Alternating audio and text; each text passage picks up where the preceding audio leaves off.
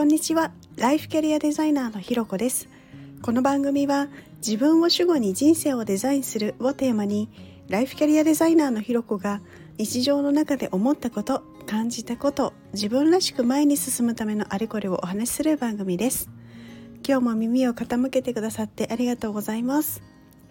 今日はですね、まあ、悩むのはなぜかっていうことをテーマにお話ししたいななんていうふうに思っています。今ですねこう日々いろんな方のご相談に乗らせていただいていてで私自身も悩んだ時にはあのプロの方に相談したりする中でなんかそもそも悩みって何だろうななんで起きるんだろうななんていうことを思ってあのいろいろ考えてみたので、えー、そんなお話をしたいななんていうふうに思いました。で突然なんですけれど皆さん最近いつ悩みましたか？例えば私は昨日の夕飯であの豚肉料理にしようか魚料理にしようかどうしようか迷いました。他にもですねこう週末に、えー、振り返り会1ヶ月の振り返り会のワークショップをやるんですけれどその振り返りワークショップの資料作成なんかも悩みました。こう1個目の悩みと2個目の悩みあの進行度とか緊急性みたいなこう属性はなんかちょっと違う感じはあると思うんですけどどちらも立派な悩みかなっていうふうには思うんですよね。で最初のこうご飯何にしようかなレベルのちっちゃな悩みも含めると人って毎日いろんなことで悩んでたりするんですよね。でこの悩みの大きい小さいは人によって考え方も様々でこうご飯何しようかながちっちゃい悩みっていうこともあればこう割と重くのしかかってくる悩みになってたりすることもあります。で悩みってこう解決できるといいんですけど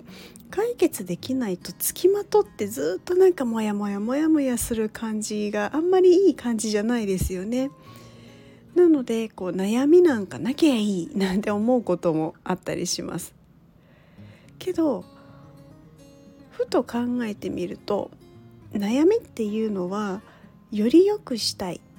よりいい人生を送りたい失敗したくないちょっとでも美味しいもの食べたいみたいなこうベターを求めるから発生するものなんじゃないかななんていうふうに思ったんです。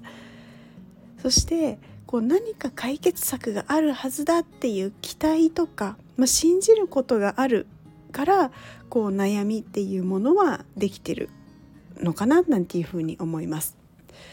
例えばこうご飯何しようかなの例をにすると、まあのまずくても何でももう本当に何でもよくて食べれればいいっていう感じであれば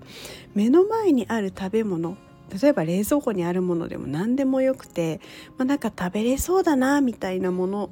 で食べてしまえばそんなに悩むことってないんですよね。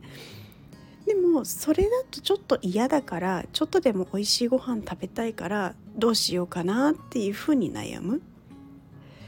と私の例でいくとワークショップの資料もとりあえずもう作って出せばいいっていう感じであればその使いやすさとか内容とか悩まずに作ればいいですよね。他にもこう転職もこうとりあえず仕事と収入があればいいんだったらあのどこの会社にしようかとか仕事内容はとかお給料はみたいなことはそんなに悩まないはずなんです。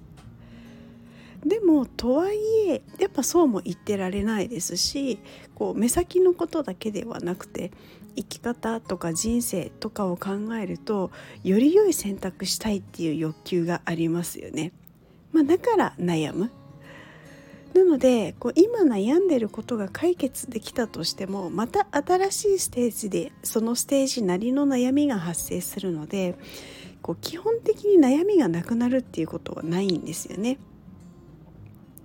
あと別の視点で考えてみると悩むことで身を守ることにもつながってたりします。本当に何にも悩まないで思ったことをそのまま考えずに行動してたらいろんな危険に遭遇したり、まあ、病気になってしまったり下手したら命を落とすなんていうことにもつながりかねないです。草だから食べれるだろう食べちゃえなんて言ってこれ食べて大丈夫かな心配だななんて悩まずに食べてたら実は毒があってなんてこともあるわけです。ね、あとは悩むことで心を守るなんていうこともあるんですよね。悩みすぎるとちょっとそれは逆効果になるんですけどこう悩んで行動した結果悩まず行動した時よりも良かったなんていうことはもうよくあることだと思います。